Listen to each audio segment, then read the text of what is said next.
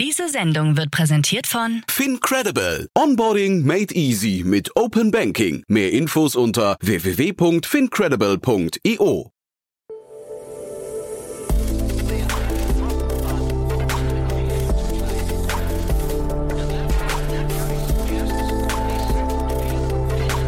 Startup Insider Daily. Investments und Exits. Einen wunderschönen guten Morgen und herzlich willkommen zu Startup Insider Daily. Mein Name ist Jan Thomas und ihr hört Investments und Exits, unser Format, in dem wir regelmäßig die wichtigsten Investorinnen und Investoren aus Deutschland einladen. Heute bei uns zu Gast ist Niklas Raberg. Er ist Investmentmanager bei Capnemic. Ja, und wir hatten wirklich ein sehr launiges Gespräch, muss ich sagen. Wir haben verschiedene Themen angeschnitten. Zum einen haben wir über TechTile gesprochen, eine KI-Firma aus Berlin, die eine 20 Millionen Dollar Runde abgeschlossen hat. Ein sehr, sehr spannendes Thema, aber wir haben auch gesprochen über Dorothea Gotthard. Ihr erinnert euch, sie war quasi vor Niklas Raberg immer hier zu Gast. Und wir haben darüber gesprochen, wo sie gelandet ist. Das war ja die ganze Zeit noch etwas unbekannt bzw. nebulös. Ähm, darüber haben wir gesprochen und wir haben gesprochen über das Unternehmen Wirelane. Da wurde bekannt, dass Elon Musk das Unternehmen verklagt oder zumindest eine Unterlassungserklärung eingereicht hat. Äh, wie es dazu kam, was es damit auf sich hat, das erfahrt ihr gleich. Hier kommt jetzt, wie gesagt, Niklas Raberg, Investmentmanager von Capnemic. Werbung. Hi, hier ist Nina aus dem Content-Team von Startup Insider. Vielleicht hast du es ja schon gehört, wir haben endlich neben unserem Hauptkanal Startup Insider nun auch separate Kanäle für unsere verschiedenen Formate eingerichtet. Wenn du zum Beispiel nur unser tägliches Nachrichtenupdate Startup News hören möchtest, kannst du ab jetzt ausschließlich den Startup News Kanal abonnieren. Gleiches gilt für Investments und Exits, Startup Spotlight und alle anderen Formate, die zukünftig kommen werden. Die volle Ladung Startup Insider, also alle Formate, gibt es natürlich weiterhin hier auf dem Hauptkanal. Also, um die einzelnen Kanäle zu abonnieren, besuche jetzt startupinsider.de/slash insider. Wir sehen uns auf deinem Lieblingskanal. Startup Insider Daily. Investments und Exits. Sehr cool. Ja, Niklas Raberg ist wieder hier, Investmentmanager von Capnemic. Hallo Niklas. Jan, hallo. Wie geht's? Gut, ja, hoffe ich, ja. Doch, alles gut. Ja. Wochenendspurt. Wochenendspurt, genau. Wir, wir sprechen ja am Freitag. Ähm, die Hörerinnen und Hörer kommen dann in den Genuss am Montag. Ähm, aber vielleicht, bevor wir jetzt äh, einsteigen, du hast ja, äh, eigentlich haben wir ein buntes Potpourri an Themen, aber äh, vielleicht reden wir erstmal kurz über euch, äh, Capnemic, für die, die euch noch nicht kennen, ein paar Sätze zu euch, ne? Sehr gern. Mache ich einmal den Capnemic Schweinsgalopp. Ähm, wir sind Frühphaseninvestor, ähm, fokussieren uns auf softwarebasierte Startups, machen primär B2B-Investments, investieren initial zwischen 500.000 bis 5 Millionen Euro, gehen damit gerne in den Lead, sind aber auch offen für Syndikate, fokussieren uns ähm, auf die Dachregion, sind ein Generalist Fund und ähm, haben Kolleginnen und Kollegen in Berlin, München, Stuttgart und Köln sodass wir die ganzen Hubs auch gut abdecken können. Und wir beide haben ja jetzt seit äh, einigen Monaten das Vergnügen. Beim letzten, ich glaube, zuletzt haben wir gesprochen Ende Oktober und da war noch nicht bekannt, weil du, du bist ja hier quasi, wenn man so möchte, ehrenwerter Nachfolger von äh, Dorothea Gotthard, ähm, die euch verlassen hat. Und jetzt ist auch bekannt, wo sie hingegangen ist. Da durf, durfte die ganze Zeit noch nicht drüber gesprochen werden, ne? Ist absolut richtig. Der Vorhang ist äh, in der Zwischenzeit gefallen. Ähm, und wie du sagst, ich bin hier ein großes Erbe angetreten von meiner lieben ehemaligen Kollegin Dorothea. Ähm, Dorothea hat sich dazu entschieden, sich einem unserer Portfoliounternehmen, ähm, das sie selber auch anfinanziert hat, ähm, anzuschließen als ähm, COO. Eine sehr, sehr spannende Rolle, die sie da einnimmt. Und ähm, so sehr wir sie menschlich und fachlich auch vermissen, ist dieser Weggang für uns in gewisser Weise auch ein beautiful Exit ähm, an der Stelle, weil sie uns eben im Portfolio erhalten bleibt. Und ähm, letztlich ist ja auch die Entscheidung von ihrem Unternehmen, was sie selber finanziert hat, dem beizutreten, eine tolle Validierung. Ähm, ja, von daher freuen wir uns halt in neuer Konstellation weiterhin mit ihr zusammenzuarbeiten. Man sieht also eigentlich, ein Investor oder ein VC ist eigentlich sein Leben lang auf Jobsuche und wenn dann das richtige äh, Startup um die Ecke kommt, da schlägt man zu, ja? das kann Einfahrt sein, das ist richtig. Ja, nee, mega spannend, aber vielleicht lass uns mal kurz drüber sprechen, weil ich hatte ja den, den Gründer, äh, ich glaube Gründer und CEO äh, von QuantPy hatte ich hier zu Gast schon mal. Ähm, ein total spannendes Unternehmen, finde ich. Ja, absolut. Ist wirklich eine äh, spannende Mission, der Dorothea sich da angeschlossen hat. Ähm, QuantPy, ein Unternehmen aus Saarbrücken, ähm, entstanden, geforscht wurde ähm, für das, was heute QuantPy ist, eben am äh, CISPA, Helmut Center for Information Security an der Universität des Saarlandes. Ähm, das Unternehmen wurde gegründet, wie du gesagt hast, von ähm, Philipp Adamides, ähm, Antoine Gauthier und ähm, Arthur Sülemanov. Und es geht um ähm, Explainable AI oder auch Ethical AI. Ähm, ist jetzt erstmal ein großer Begriff. Es steckt aber auch wirklich viel dahinter. Ähm, wir sehen ja in vielerlei Hinsicht und es wird auch viel in deinem Podcast ähm, gesprochen über die Anwendung von AI ähm, bei den Unternehmen. Ähm, tatsächlich ist es aber so, du hast nicht immer nur die Herausforderung, den richtigen Use Case ähm, finden zu müssen oder auch die Daten und die Talente zu haben, um die AI auf die Straße zu bringen und dann ähm, Wertschöpfung zu generieren, sondern häufig besteht ja auch nochmal die Frage, hast, hat die Anwendung überhaupt eine Akzeptanz? Sind da vielleicht irgendwelche ähm, rechtlichen, kommerziellen oder sonstigen Risiken in dieser Applikation, die für Laien vielleicht auch im Einkauf oder in Fachabteilungen erstmal eine gewisse Blackbox ist, weil sie die AI nicht verstehen oder das Modell, um das es da geht, ähm, das zu implementieren. Und genau hier positioniert sich QuantPy eben, ich sage jetzt mal vereinfacht, als eine zentrale Prüfstelle, die dann eben als Gatekeeper sagen kann, ähm, das Modell entspricht euren Standards, da ist nichts Böses drin, das kann ruhig ähm, großflächig ausgerollt werden, ganz mhm. vereinfacht gesagt. Mhm. Und obwohl das damals, äh, als wir gesprochen haben, ich glaube, ich weiß gar nicht, zwei, drei Monate her, ähm, äh, wirklich eine kleine Runde, ne? es war eine Pre-Seed-Runde, zweieinhalb Millionen, aber das Gespräch ist mir wirklich in bester Erinnerung geblieben, das ist wirklich eins der, äh, ich würde sagen, sogar für mich besten Podcasts dieses Jahres, weil wir eben eben vom Thema her über eine Sache gesprochen haben, also die Ethik von AI und äh, quasi diese Blackbox, von der du gerade beschrieben hast, das ist ja für viele Menschen eben auch tatsächlich so ein Horrorszenario. Ne? Man, man assoziiert das ja, wir haben ja alle schon zu viele Science-Fiction-Filme geguckt und ähm, das nochmal irgendwie in einen neuen Kontext von, von Wissenschaftlern erklärt zu bekommen, fand ich super. Absolut. Ne? Und wie gesagt, das eine sind die technischen Barrieren, aber das andere ist wirklich die Unsicherheit, äh, die es im Markt gibt. Und wenn, wenn du da eine pfiffige Lösung gefunden hast, die aufzuheben, ähm, steht, glaube ich, der großflächigen Skalierbarkeit und dem Rollout von AI nichts mehr entgegen. Total. Also da bleiben wir auch dran. Ähm, ich hatte äh, mit dem Gründer auch vereinbart, äh, dass wir mit, mit dem Philipp, dass wir nochmal ein Folgegespräch nochmal machen, generell zu diesem ganzen Markt, einfach weil er eben, wir haben relativ lange gesprochen und es war wirklich ein, ein tolles Gespräch. Ein bisschen, wir sind ein bisschen ins Philosophieren auch gekommen, also von daher haben wir uns vielleicht auch vergaloppiert, aber es war echt cool. Du, aber apropos vergaloppieren, wir müssen jetzt gleich beim nächsten Thema aufpassen, dass du mitgebracht hast, dass wir uns nicht vergaloppieren. Wir wissen auch, glaube ich, keine richtigen Details, aber wir haben gesagt, das ist jetzt ist ja auch kein richtiges, kein richtiger Investment Case. Ne? Wir haben gesagt, wir müssen es trotzdem mal ansprechen, weil wenn der reichste Mensch der Welt seine Anwälte auf sich losschickt, ich weiß gar nicht, da wird einem schon ein bisschen mulmig, ne? Ja, genau. Also zum Glück hat er sie nicht auf mich losgeschickt. Aber der ähm, Konstantin Schwab, ähm, der CEO von Wirelane, hat äh, angeblich die Tage Post von Elon Musk beziehungsweise von seinen Anwälten bekommen. Und ähm, es geht da um eine Abmahnung ähm, aufgrund von Rufschädigung. War jetzt die Tage auch in der Presse gewesen. Hm. Ich wusste vielleicht kurz einen Einschub noch. Ich wusste gar nicht, dass Elon Musk sein Ruf überhaupt noch wichtig ist, ne, an der Stelle. Ja, aber ja, scheinbar das, schon. Das ja, scheinbar schon, ne, genau. Aber er hat das auch ein bisschen provoziert, muss man sagen, der Konstantin, ne? Ja, so hat sich's auf jeden Fall ähm, gelesen lesen. Ne? Also es geht ähm, um die Tesla-Ladestation und vielleicht ganz kurz zu Wirelane. Das ist ja auch ein Anbieter von Hard, aber auch ähm, Softwarekomponenten für ähm, Elektroladesäulen, fokussieren hier äh, auf den ähm, deutschen Markt. Und ähm, es hat wohl eine Kampagne gegeben, im Zuge derer ähm, Konstantin und sein Team ähm, Kunden von Tesla angeschrieben haben und sie darauf ähm, aufmerksam gemacht haben, dass die Ladesäulen, die sie von Tesla verbaut haben, nicht zulässig sind und dass damit gewisse Risiken verbunden sind. Ja, und die Sicherheit ähm, oder die nicht gegebene Sicherheit zu adressieren, ist natürlich auch immer kritisch ist kritisch, ähm, vor allem wenn man es vielleicht nicht belegen kann. Ne? Also ich habe mich, ich habe mich gewundert, dass ein Unterlassungsschreiben kommt, weil entweder es stimmt oder es stimmt nicht, dachte ich. Ne? Ja. ja. ja. Es ist, glaube ich, auch nicht äh, ganz trivial. Ne? Also es geht ja darum, ähm, dass, äh, was gesagt wurde, ist, dass die Ladesäulen von Tesla nicht konform mit dem deutschen Eichrecht sind. Ja, ähm, Tesla hat ja wohl angefangen, die Ladesäulen zu installieren und dann den Kunden den Strom erstmal für umsonst zu geben. Also es wurde nichts abgerechnet. Mittlerweile ist das Ganze aber auch umgestellt, dass auch ein äh, Bezahlprozess stattfindet und ähm, es ist auch ein Zähler wohl für ähm, die Abrechnung in den Ladesäulen implementiert.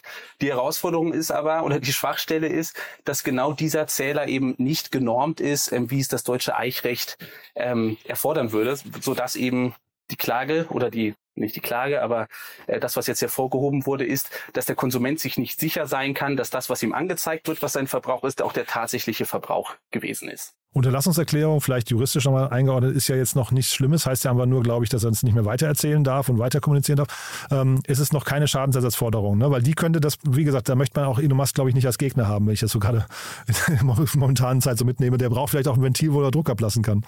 und dafür ja. kommt er dann nach Deutschland. Ja, knows, hat auch ne? an anderer Stelle genügend Baustellen. Ja, genau. Aber den äh, Konstantin Schwab werden wir auch verlinken. Das heißt schon der zweite Podcast, den wir verlinken werden, weil der war auch zu Gast hier vor einem Jahr ungefähr bei uns. Die hatten damals im Rahmen von der Series B, glaube ich, 18 Millionen eingesammelt, wenn ich hier meine, meine Notizen glauben darf. Ähm, und eigentlich ein spannendes Unternehmen, muss man sagen. Ne? Absolut. Ich meine, dieser Tage relevanter denn je. Mhm, genau. Und ähm, ich habe vorhin gesagt, entweder äh, datenbasiert, es stimmt oder nicht. Das ist vielleicht dann die Brücke zum nächsten Thema, weil du hast was mitgebracht, da geht es so ein bisschen um Bauchgefühl, ne? Oder eigentlich um die Eliminierung des Bauchgefühls. Genau richtig. Und zwar, ähm, vielleicht kurz einleitend, bei uns ist dieser Tage im Slack äh, die Nachricht aufgekommen, der Tiger ist zurück. Ähm, das war die Breaking News bei uns im Slack-Channel. Und zwar bezog sich diese Aussage auf eine Series A-Runde, die dieser Tage kommuniziert wurde. Und zwar geht es dabei um das Unternehmen Tactile aus Berlin, die mittlerweile auch einen Sitz in New York haben, die nämlich 20 Millionen Euro aufgenommen haben von ähm, Index Ventures und Tiger Global Management. Und äh, ne, der Tiger ist zurück, Tiger Global. Ich habe mir jetzt im Vorfeld kurz nochmal angeguckt, ähm, die äh, auf Crunchbase die Statistiken von Tiger Global und man sieht halt wirklich, finde ich, wundervoll diesen ganzen Hype, der entstanden ist und auch wieder abgeflacht ist, einfach nur an der Investmentkurve von Tiger Global, ne? Ja, also genau, wenn man sich ähm, die Entwicklung anschaut, ist das, glaube ich, sinnbildlich für das, was insgesamt im Markt momentan passiert. Und Tiger ist sicherlich ähm, gerade im Jahr 21 maßgeblicher Treiber auch der ähm, Überhitzung oder zumindest des Hochfahrens des Marktes gewesen, ja. Mhm. Aber die haben ja auch ein bisschen auf den Deckel bekommen, ne? Also zumindest haben sie nicht, nicht nur äh, positive oder Lorbeeren eingesammelt bis dato, sondern ich glaube insgesamt ähm, äh, hat, ist diese Strategie, also wenn ich es vielleicht nochmal richtig, ich weiß nicht, ob es richtig ist, aber äh, äh, Tiger springt eigentlich ähm, auf Investment, äh, Investments drauf und, und spiegelt die oder, oder, oder, oder zumindest nutzen sie die Due Diligence jetzt vielleicht in dem Fall von Index und sagt einfach, wenn Index investiert, die sind ein Top-VC, also machen wir damit. Ne? So ist ungefähr der Prozess, deswegen waren die auch so schnell in der Vergangenheit. Ja, ähm, so in etwa. Ne? Also ich glaube, das Ziel bei Tiger ist tatsächlich ähm, gewesen oder ist es weiterhin, die, die erste Klasse Venture Capital zu indu industrialisieren oder auch indexieren. Ähm, die sind sehr aggressiv im Markt unterwegs, kommen ja ursprünglich ursprünglich aus dem im Hedgefonds-Bereich, ähm, waren mehr an den Public Markets tätig, sind jetzt auch in Private Markets gekommen und ähm, versuchen da zu überzeugen durch ähm, sehr, sehr schnelle Prozesse, ähm, sehr hohe Bewertungen, die sie bereit sind ähm, zu bezahlen und auch eine gewisse Hands-off-Mentalität. Also die haben nicht mal den Anspruch, auch in der Governance ähm, des Unternehmens dann vertreten zu sein, wohingegen jeder andere VC eigentlich darum kämpft, ähm, mitgestalten und mitdiskutieren zu können. Ne? Und ähm, diese was du gerade beschrieben hast mit Index, ich glaube, ähm, Tiger hat im Vergleich zu vielen anderen Funds ähm, die Due Diligence-Fähigkeiten outgesourced. Die arbeiten da mit äh, Bain Company und anderen Beratungen zusammen. Und zusätzlich ist es für sie eben schon ein Ritterschlag, wenn ein Unternehmen eine Finanzierung bekommen hat von einem Tier-One-Investor Wiener Index Ventures, einer ähm, Bessemer oder einer Excel. Dann ist es für sie eben wieder sehr schnell ein sehr relevantes Ziel, auf das sie relativ zügig zugehen. Und findest du die Strategie grundsätzlich vernünftig? Also würde äh, wahrscheinlich, je früher die Company, desto schwieriger ist es wahrscheinlich, ne? aber dass man einfach sagt, ähm, wir haben hier, ich weiß nicht, ein Netzwerk von 50 oder 100 ähm, VCs, denen vertrauen wir und wenn die da investieren, gucken wir uns das Ganze an und wenn wir es dann noch gut finden, äh, investieren wir auch und zwar manchmal sogar, glaube ich, zu einer höheren Bewertung als der vorhergehende. Genau, also ich meine, die Frage ist ja, aus welcher ähm, Perspektive ähm, beantwortest du jetzt deine Frage? Ne? Wenn ich der Bestandsinvestor wäre und wüsste, da kommt ähm, möglichst schnell Tiger Global ähm, nach mir an Bord und beschert mir schon den ersten Werthub, kann das auf jeden Fall charmant sein. Und ich glaube, so haben sich gewisse Fonds auch aufgestellt, dass sie ihre Themen dann und Unternehmen sehr schnell in Richtung Tiger Global ähm, kanalisieren und ähm, sie auf die aufmerksam machen. Ähm, auf der anderen Seite ist es natürlich mit dieser Aggressivität und auch dieser ähm, Bereitschaft, ähm, exorbitant hohe Bewertungen zu zahlen und sehr, sehr große Summen auch in den Finanzierungsrunden in den Markt zu pumpen, ähm, für die bestehenden VCs, die teilweise eine abweichende Strategie von der von Tiger Global haben, auch irgendwo eine, eine ein störendes Gefühl im Markt. Ja. Mhm. Und dann lass uns vielleicht mal über das Unternehmen sprechen. Ähm, Tactile, äh, kennt man die gut? Ähm, vielleicht, wenn man aus dem Banken- oder Versicherungssegment kommt, weil, weil auf äh, die beiden ähm, Industrien fokussiert das Unternehmen äh, momentan primär. Ähm, es geht bei Tactile um eine Software, die es Unternehmen ermöglicht, bessere Entscheidungen zu treffen ähm, und dadurch noch erfolgreicher zu werden. Ähm, und genau wie du eben schon angedeutet hast, geht es darum, zukunftsgerichtete Entscheidungsprozesse datenbasierter zu gestalten, das Bauchgefühl rauszunehmen und ähm, auf Basis der Daten eben noch bessere Entscheidungen für die zukünftige Ausrichtung zu treffen. Ein Beispiel ähm, sind so klassische Szenario-Simulationen oder was wäre wenn Analysen. Zum Beispiel ein Kreditgeber wurde das Beispiel genannt, kann sich die Frage stellen, welche Auswirkungen hat es, wenn ich das Mindestalter für mein heutiges Produkt herabsetze? Der Vorteil wäre, dass ich vielleicht eine breitere Zielgruppe erreiche. Nachteil oder Risiko könnte aber auch sein, dass diese jüngere Zielgruppe dann ein höheres Risikoprofil hat, womit mehrere Zahlungen dann auch verbunden sind. Und genau um sowas abzuwägen, ähm, ist Tactile angetreten, hier eine sehr nutzerfreundliche Oberfläche ähm, zu schaffen, die aber auch sehr, sehr mächtig ist, weil es müssen ja sehr große Datenmengen ähm, verarbeitet und prozessiert werden. Und ähm, was ich besonders spannend an dem Unternehmen finde, ist eben dieser demokratisierende Ansatz, dass sie sagen, sie machen halt ähm, oder sie versetzen auch Laien wie dich und mich, also nicht technische Nutzer, in die Lage, mit diesen großen Datenmengen, die schon überall schlummern, zu arbeiten und da Erkenntnisse rauszuziehen. Mhm. Aber ich glaube, die Daten ist auch genau sag mal, der Schlüssel zum Erfolg. Ne? Sie brauchen einfach erstmal eine riesen Datenbasis, deswegen verstehe ich gerade, glaube ich, richtig, dass Sie das eben so Segment für Segment aufrollen, diesen ganzen Markt, ne? Ja, ja. Also ich meine, ne, in vielen Digitalisierungskomponenten sind ja Finanzindustrie, Versicherungen oder vielleicht auch die Telcos mit die ersten, die neue Technologien ähm, adaptieren. Deswegen passt meines Erachtens der Fokus auf die Vertikalen ähm, hier sehr, sehr gut. Du hast einfach unheimlich große Datenmengen, weil du große Kundenstämme auch hast. Ähm, es ist aber trotzdem die Komplexität damit verbunden, ähm, dass vielleicht die Strukturen der Daten auch in einzelnen Branchen völlig unterschiedlich sind. Ne? Deswegen glaube ich auch, dass es da Sinn macht, die Modelle und wo es ja teilweise auch eine Basisstrukturierung der ähm, Daten geht, ähm, erstmal branchenspezifisch ähm, aufzusetzen, dort die Validierung dafür einzuholen und dann nach und nach in weitere Industrien ähm, zu wachsen. Mhm. Ich finde es hochgradig spannend auch deswegen, weil, äh, sag mal, also natürlich entsteht hier, Sie schreiben auf der Webseite auch, man kann irgendwie die Competition outsmarten und so weiter. Das finde ich total äh, logisch, aber ich finde es als ähm, junges Unternehmen immer so schwierig mit so großen Telcos oder wie auch immer Versicherungen, das sind ja so die Dickschiffe eigentlich, ne? mit denen ins Gespräch zu kommen und dann auch noch eine Lösung zu platzieren, die ja jetzt hier sogar wirklich erfolgskritisch sein kann kann. Also wir reden ja jetzt hier nicht irgendwie über so, ich weiß nicht, ähm, äh, fünf Sekunden plus im äh, Customer Support oder so, sondern wir reden ja jetzt hier wirklich über das Fundament des Unternehmens eigentlich, ne? Ja, ist ein super valider Punkt. Ähm, wir sehen auch bei unserem Portfoliounternehmen, der Vertrieb äh, rein in Banken oder auch in die Versicherung ist mit der ähm, komplexeste Prozess ähm, überhaupt. Ich glaube, jetzt von der Equity Story ist es deswegen auch wichtig, in den ersten Monaten schon erste Traktionen zeigen zu können. Vielleicht gehst du da nicht nur auf die großen etablierten, sondern auch auf die Fintechs und Insurtechs, also die äh, aufstrebenden Unternehmen in diesen Vertikalen, um da erste Validierung zeigen zu können, dass es ähm, gewisse Anwendungsfelder ähm, und ähm, fortlaufende Daseinsberechtigung gibt, bevor du dann ähm, perspektivisch upmarket ähm, gehst. Wobei man sagen muss, dass Tectal ähm, jetzt auch schon kommuniziert hat, sie arbeiten mit der NRW Bank zusammen und ich glaube auch mit der Münchner Rückversicherung, die ja schon ein echte Dampfer dann sind im Enterprise-Umfeld. Ne? Aber das ist genau mein Punkt. Also ich, äh, jetzt seid ihr natürlich äh, Frühphaseninvestor. Vielleicht kann man ja mal kurz simulieren. Jetzt Tectile wäre vor ein paar Jahren, äh, ich weiß gar nicht, wann sie gegründet sind, aber sagen wir, in den Anfangstagen bei euch aufgeschlagen, hätten mit einer PowerPoint-Präsentation gesagt, guck mal, das und das haben wir vor und wir müssen dafür die Telcos und die Münchner Rück und so weiter gewinnen.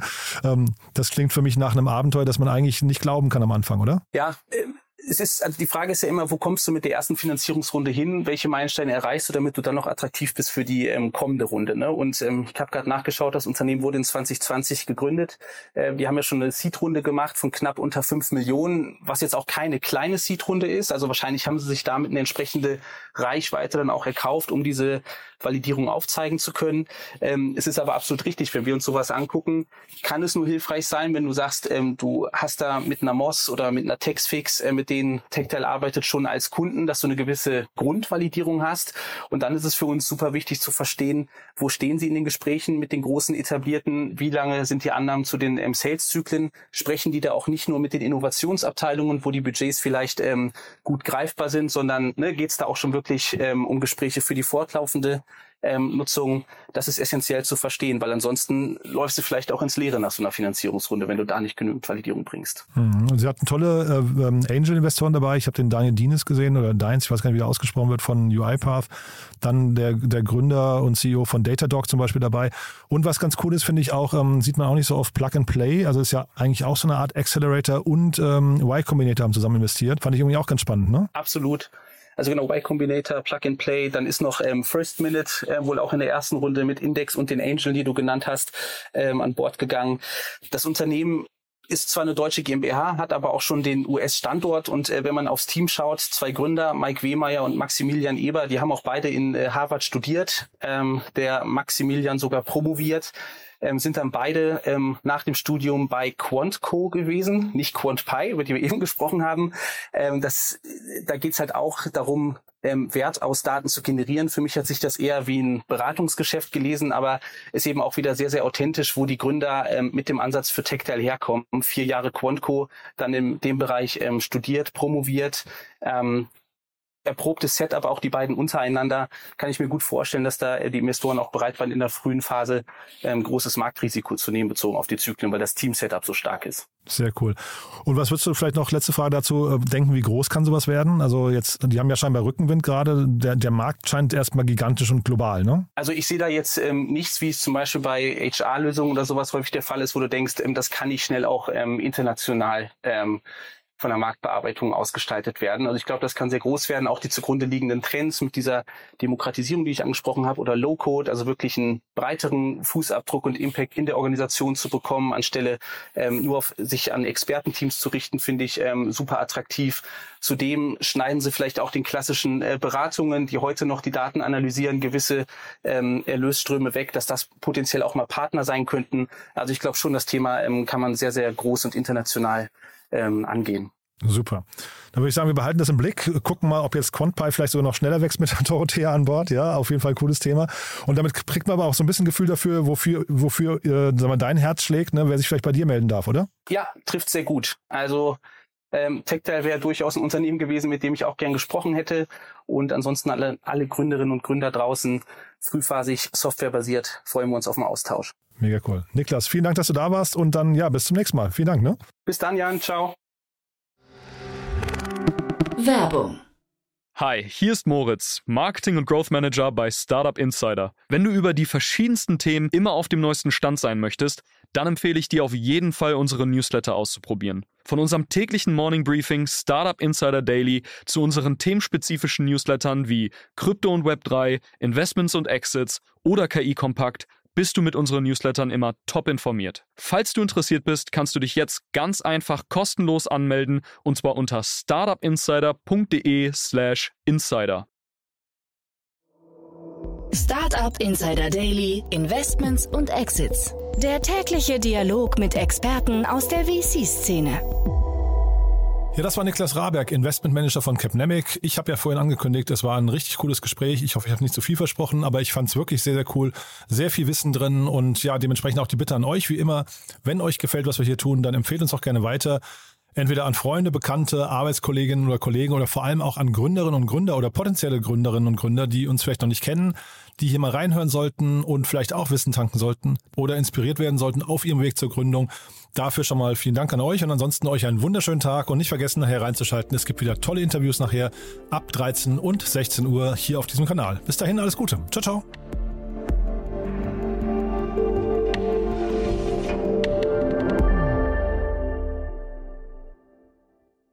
Diese Sendung wurde präsentiert von Fincredible. Onboarding made easy mit Open Banking. Mehr Infos unter www.fincredible.io.